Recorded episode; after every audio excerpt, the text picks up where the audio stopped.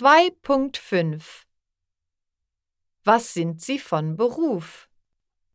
Nummer 1 Hallo, ich heiße Dimitri. Mein Stiefvater ist Informatiker von Beruf. Er arbeitet für eine große Firma. Er mag seine Arbeit, denn er interessiert sich für Computer. Er bekommt jedoch wenig Urlaub. Nummer 2 Grüß dich. Ich bin Jule. Mein Onkel ist Krankenpfleger von Beruf. Er arbeitet im Krankenhaus. Er hilft gern Menschen.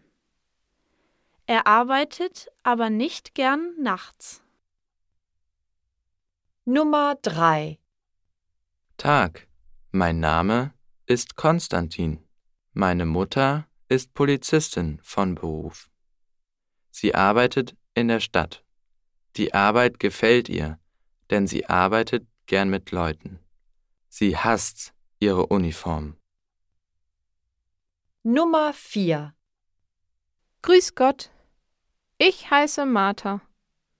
Meine Tante ist Kellnerin in einem Restaurant. Ihr Chef ist freundlich. Das findet sie gut. Die Gäste sind aber nervig.